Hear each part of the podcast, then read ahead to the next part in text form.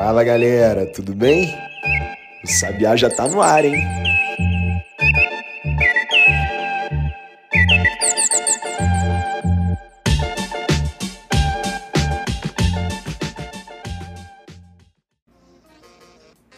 Trinta de março de 2022. Sejam muito bem-vindas e bem-vindos ao Sabiá no Ar, o podcast diário do Correio Sabiá. Mais uma vez, assim como ontem, eu não vou fazer aquela introdução tradicional. A gente já vai direto passar para os principais destaques do noticiário, porque tem muita coisa acontecendo nessa semana. As tropas russas, por exemplo, vão reduzir radicalmente os seus ataques na Ucrânia nos próximos dias. Isso ficou acordado ontem.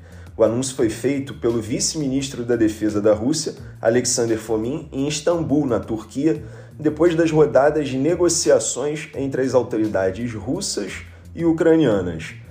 Essa redução ainda não significa um cessar-fogo, mas ocorre num sentido de já fortalecer a confiança mútua, criar condições necessárias para negociações futuras e alcançar o objetivo final de assinar um acordo. Essas são as próprias palavras do vice-ministro da Defesa da Rússia. No encontro em que as autoridades fizeram as negociações, a Ucrânia propôs adotar um status de neutralidade que a gente inclusive tinha comentado no episódio de ontem, dessa segunda-feira, aqui do podcast. Ao adotar esse, esse status, o país não pode mais fazer parte de alianças militares como a OTAN, a Organização do Tratado do Atlântico Norte, aliança militar liderada pelos Estados Unidos, que a gente já falou várias vezes por aqui, e o país também não pode abrigar bases militares de outros países nem interferir em guerras. Suécia e Áustria são assim, por exemplo.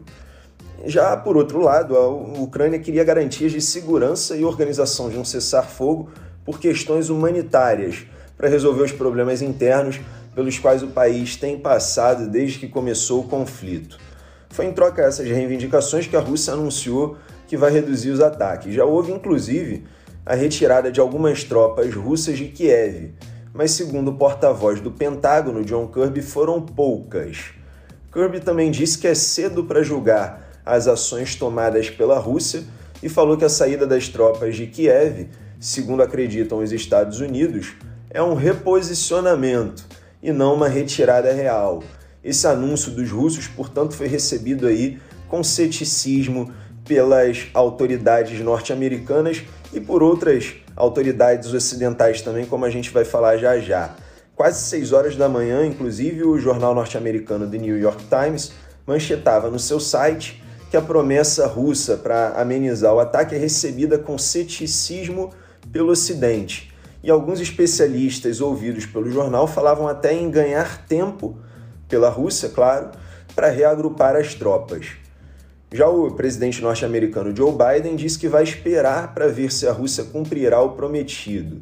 E enquanto isso, vai manter as sanções econômicas aplicadas até agora.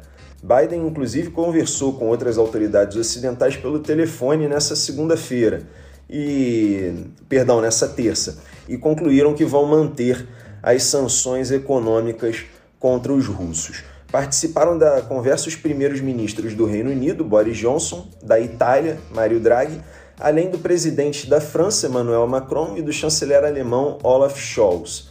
Já o presidente turco Erdogan recebeu os negociadores da Ucrânia e da Rússia no seu país e disse que a guerra não interessava a ninguém. Quem também participou do encontro na Turquia foi o oligarca russo Roman Abramovich, dono do clube de futebol londrino Chelsea. Quem gosta de futebol vai saber de quem eu estou falando. No final de semana, houve a suspeita de que o Abramovich teria sofrido uma tentativa de envenenamento depois de participar de negociações na Ucrânia. A informação tinha sido divulgada pelo Wall Street Journal. No entanto, o Serviço de Inteligência dos Estados Unidos negou essa notícia.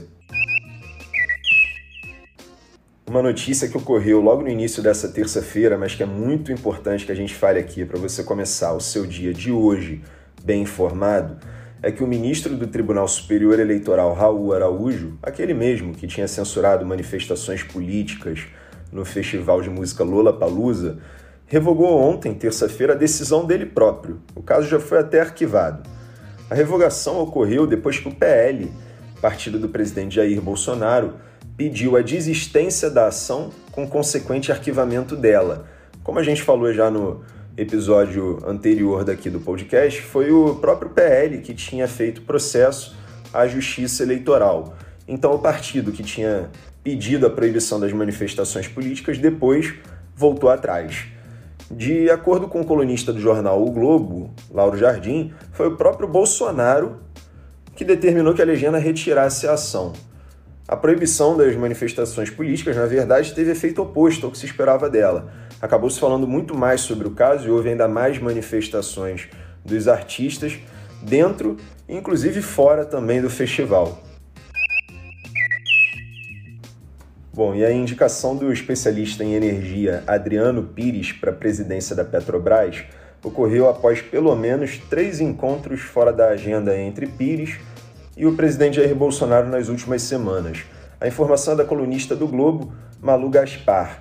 Nesses encontros, os dois teriam trocado ideias né, sobre o que esperavam da estatal. Bolsonaro teria dito que a Petrobras comunica mal com a sociedade e disse estar em busca de alguém que se comunicasse melhor. Pires, inclusive, é um dos especialistas com melhor trânsito na imprensa e no Congresso. Bolsonaro ainda teria dito ao Adriano Pires que não pretende mexer na política de preços da estatal, que é baseada na cotação do mercado internacional. Isso também está alinhado ao que pensa Adriano Pires, né? E alinhado ao que ele sempre pregou nos seus artigos. Ele é completamente avesso a intervenções. O presidente ainda teria gostado também de ouvir do economista que seria necessário fazer um fundo para subsidiar os combustíveis por um tempo determinado, amortecendo o impacto da alta dos preços do petróleo no mercado internacional. Mas isso já é uma missão para o Ministério da Economia, para o ministro Paulo Guedes. E os destaques de hoje ficam por aqui, pessoal. No próximo bloco, a gente faz um giro pelo resto do noticiário com tudo que você ainda precisa saber para começar o dia voando e muito bem informado. o Brasil criou cerca de 328 mil vagas formais de emprego em fevereiro, de acordo com os dados divulgados ontem pelo CAGED, o Cadastro Geral de Empregados e Desempregados. Esse número é resultado de pouco mais de 2 milhões de admissões, subtraído pelas quase 1,7 milhões de demissões, 1 milhão e 700 mil demissões. Segundo o Ministério do Trabalho e Previdência, que é o responsável pela divulgação do CAGED, esse é o melhor resultado para um mês de fevereiro desde 2010, quando houve a criação de 397 mil postos com carteira assinada. E o preço dos medicamentos vai aumentar a partir de amanhã, quinta-feira, conforme decisão do governo federal. O reajuste será de 10,98% para que seja feita a recomposição anual dos preços dos remédios. A informação foi dada ontem à noite pelo Sindicato dos Produtos da Indústria Farmacêutica. Já o reajuste foi definido pela Câmara de Regulação do Mercado de Medicamentos, um órgão interministerial responsável justamente por essa regulação. É importante observar que o aumento não é automático nem imediato porque a concorrência entre as empresas ajuda a regular os preços. E por hoje é só, pessoal. Sabiá no ar fica por aqui. Mas se você gosta do nosso podcast e quer ficar por dentro da publicação de novos episódios, não deixe de seguir o Correio Sabiá aqui e nas redes sociais, arroba Correio Sabiá. Você também pode ativar as notificações e compartilhar o Correio Sabiá com seus amigos ou familiares. Sempre tem uma pessoa que precisa de informação confiável e resumida. O Sabiá no Ar é publicado no Spotify de segunda a sexta-feira, a partir das 8 horas da manhã. A proposta é te dar logo cedo, em até 10 minutos, os principais destaques do noticiário para que você comece o seu dia voando. A produção, apresentação e edição do podcast é feita por mim, Maurício Ferro, criador e diretor do Correio Sabiá. A edição do áudio é da Bia Brito.